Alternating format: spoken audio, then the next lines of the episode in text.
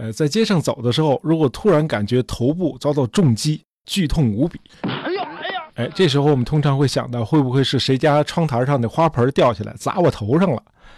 哎，如果我碰巧是个十九世纪的一位外国王子，哎，正在日本的某个城市旅游呢，那这时候我头上突然感到的剧痛和花盆就没什么关系了。呃，这个剧痛是因为有一个日本人正在拿着刀劈我呢。哎，这种可怕的事真的发生过。那是在一八九一年，在日本京都附近的一个小城叫大金，被日本人用刀砍的那位外国王子是当时的沙皇俄国的皇太子尼古拉，哎，就是后来的那位末代沙皇。那这事儿呢，咱们还得先介绍一下背景。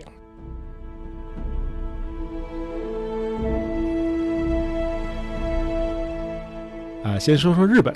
呃，明治维新之后，日本进入了宪政时代啊，一切向西方看齐，哎，就是所谓的脱亚入欧，与西洋各文明国家共进退。一句话就是，人家日本不和咱们亚洲玩了，哎，人家加入欧洲了。但是呢，日本的这个君主立宪呢，和英国那种议会至上的虚君制的君主立宪很不一样。在日本，天皇并不是个虚君啊，他权力很大。呃，一八八九年颁布的那个明治宪法规定，天皇拥有国家统治大权。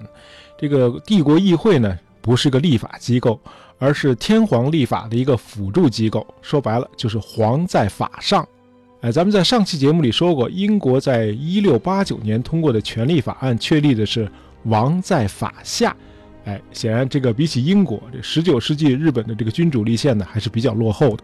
不过和同时代的大清比起来啊，这个立宪的日本还算是一个比较进步的国家，至少它的司法是独立的。这个呢，咱们一会儿会讲到。呃，再说说俄国，咱们在中东铁路那期节目里说过啊，从伊凡四世开始，这个沙俄在欧亚大陆扩张了四百年，那么最顺手的就是对乌拉尔山以东的亚洲地区的扩张，尤其是在这个克里米亚战争败给英法联军之后更是如此。哎，既然向西向南都这么困难，那咱们就专心往东开疆拓土吧。于是呢，就制定了一系列的向东亚和太平洋扩张的政策。为了给迁到远东地区的俄国移民提供粮食，同时呢，也是为以后进一步扩张运兵。于是呢，就有人提出修建一条横跨俄国的长达九千三百公里的西伯利亚大铁路。那么到今天，这都是全世界最长的铁路。那这样呢，沙俄的这个皇太子尼古拉就于1891年来到了海参崴，出席这个西伯利亚铁路的开工仪式。这个仪式结束之后呢，尼古拉皇太子就决定顺访一下周边国家，包括对日本进行正式访问。那这时候日本呢还比较弱小啊，甲午战争还是三年以后的事儿了。呃，另外这个俄国的东进呢，让日本一直很警觉，因此这个日俄关系呢就一直很微妙。哎，一听说这个俄国皇太子要来日本访问了，咦，这可是个改善关系的好机会啊！赶紧张罗吧！哎，一定要用最高的规格把尼古拉皇太子当做上宾来接待。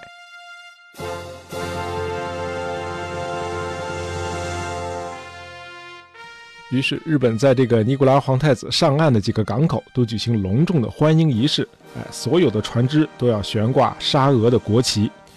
当时这些港口城市的景象啊，用宋丹丹的话就是，那是相当壮观，那家伙那场面大的那真是锣鼓喧天，鞭炮齐鸣，红旗招展，人山人海。哎，这个尼古拉皇太子呢，分别是在鹿儿岛、长崎和神户几处上岸，呃，最后呢是从神户走陆路去了京都。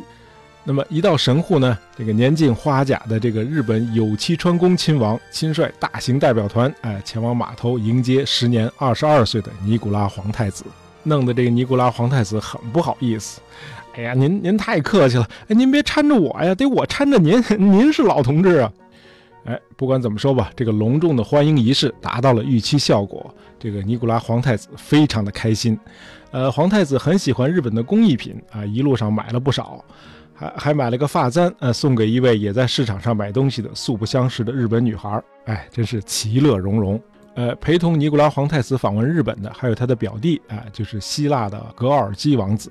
那么五月十一日，一行人在日本皇室的这个有栖专宫亲王的陪同下，啊，来到京都附近的大津市游览这里的琵琶湖风景区。那么到了中午呢，当地县政府设宴款待，下午一点半。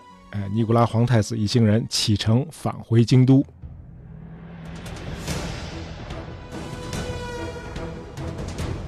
哎这是个由人力车组成的车队啊前四辆车呢坐的都是日方的陪同人员和警察。那么尼古拉皇太子呢坐在第五辆车上。那么他的表弟希腊王子呢坐第六辆。日本的这个有栖川宫亲王呢坐在第七辆人力车上。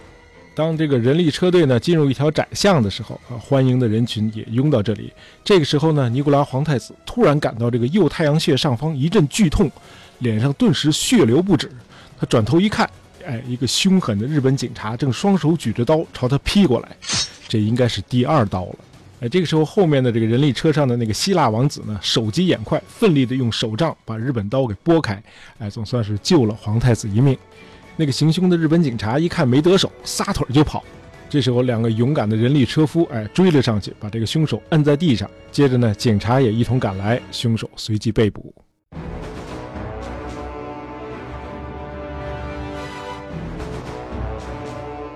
这个凶手呢，哎，就是给这次访问担任警卫的日本警察金田三藏。What？哎，这是个极端的仇俄分子。哎，他认为这个尼古拉皇太子来访的真实目的是想打探日本的虚实，为进攻日本做准备。呃，为了表明自己对日本皇室的忠心，这个金田三藏实施了这次刺杀俄国皇太子的疯狂行动。哎，他这一刀虽然砍得尼古拉满脸是血，但是并不致命。这个尼古拉皇太子虽然没有性命之危，但是日本的政界可是炸了窝了。怎么回事儿啊？这是？呃，本来是希望通过隆重接待来博得这位俄国皇储对日本的好感。等到这个尼古拉有朝一日继承这个沙皇皇位之后啊，能够出现一个对日本充满善意和友好的俄国政府。那这么处心积虑的安排，这个皇太子居然还遭到了刺客的袭击，而且刺客还是个负责警卫的日本警察。你说这叫什么事儿？哎，一听的信儿，这个日本的明治天皇当天夜里就上了去京都的火车，就为了第二天一大早能赶到。结果这尼古拉皇太子说：“啊，我脸上的伤很重，那无法会见天皇陛下。我今天呢就去神户港，呃，住到我们俄国的军舰上去。”这个日本天皇说：“啊，好好好，哎，赶紧派几位亲王呢亲自护送这个尼古拉去神户。”那么之后呢？这个日本的明治天皇还不顾群臣的反对啊，登上俄国军舰去探望尼古拉皇太子。日本的全国上下也是一片震惊啊！这各地给这个尼古拉皇太子和远在圣彼得堡的沙皇发去了一万多封慰问和道歉的电报。那么在日本的千叶县，有一位女子来到这个京都府前啊，留下了道歉遗书，然后就割喉自尽。哎，这位女士可不是政府逼来的啊，人家是自发来赔罪的啊，这属于日本特有的一种现象。那么后来呢，这名女子就被日本的国民誉为烈女。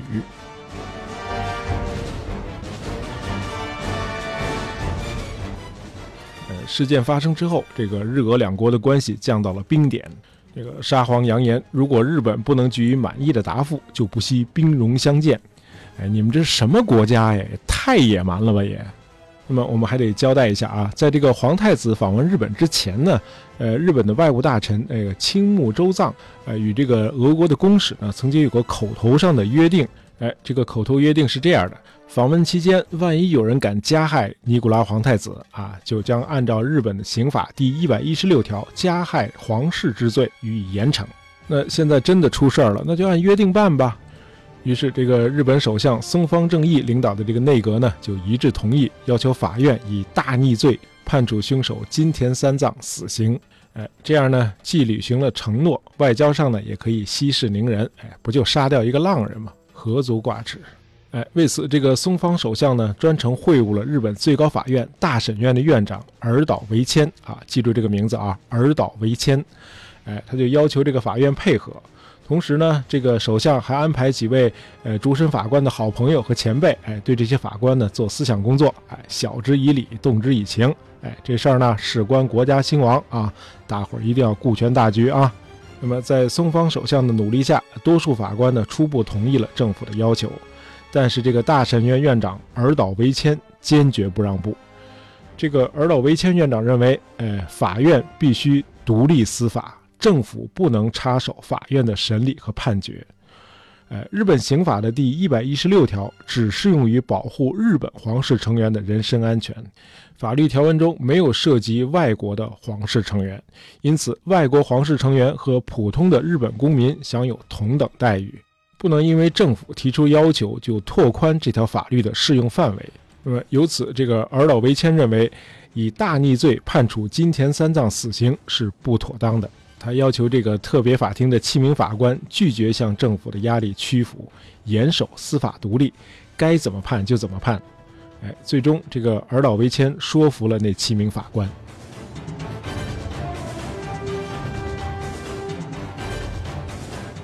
这个松方首相一听说这个尔岛维谦这么强硬，就慌了，哎，赶紧派这个法务大臣和内政大臣前往这个审判地大金。但是这个法官们以司法独立为由，拒绝在开庭前会见这两位大臣。这个大臣们恼羞成怒啊，质问这个大审院院长尔岛维谦：“俄国说了要不惜一战，你就不怕你们的判决导致日本亡国灭种吗？”尔岛维谦回答说：“日本如果因此而亡国，那就让他亡国吧，至少世人还记得日本曾经是个司法独立的国家。”好，到了五月二十七日，正式开庭审判。这个法院顶住了日本政府的压力，坚守罪刑法定的原则，认为这个俄国皇储不是日本皇室啊，不适用于刑法第幺幺六条，最终以普通谋杀未遂罪判处这个金田三藏无期徒刑。那么法院判决之后，日本的外务大臣、法务大臣和内政大臣相继辞职。哎，当然主要也是做给俄国人看的。不过这个沙俄后来也接受了这个判决。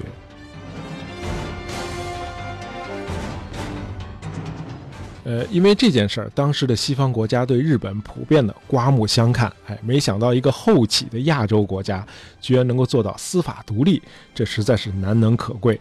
那既然是司法独立的国家了，那日本就借势与这个英法美等国家，哎，修改了不平等条约，主要是废除了领事裁判权。哎，就是说以后涉嫌犯罪的西方人也要交由日本法院审理了。在此之前，在日本居住的这个西方人是完全脱离日本的司法管辖的，就像在一九四三年以前的中国一样。呃，日本的法学家关泽俊一认为，日本司法权独立的传统就是这次刺杀事件中确立的。由于尔岛维谦院长的坚持，国际社会对日本司法权给予了肯定和尊重。尔岛维谦呢，因此被称为日本的护法之神。好，今天的故事就讲到这儿。喜欢大爷杂货铺的朋友，别忘了订阅我们的专辑，这样就不会错过我们的新节目了。感谢大家收听，咱们下期再见。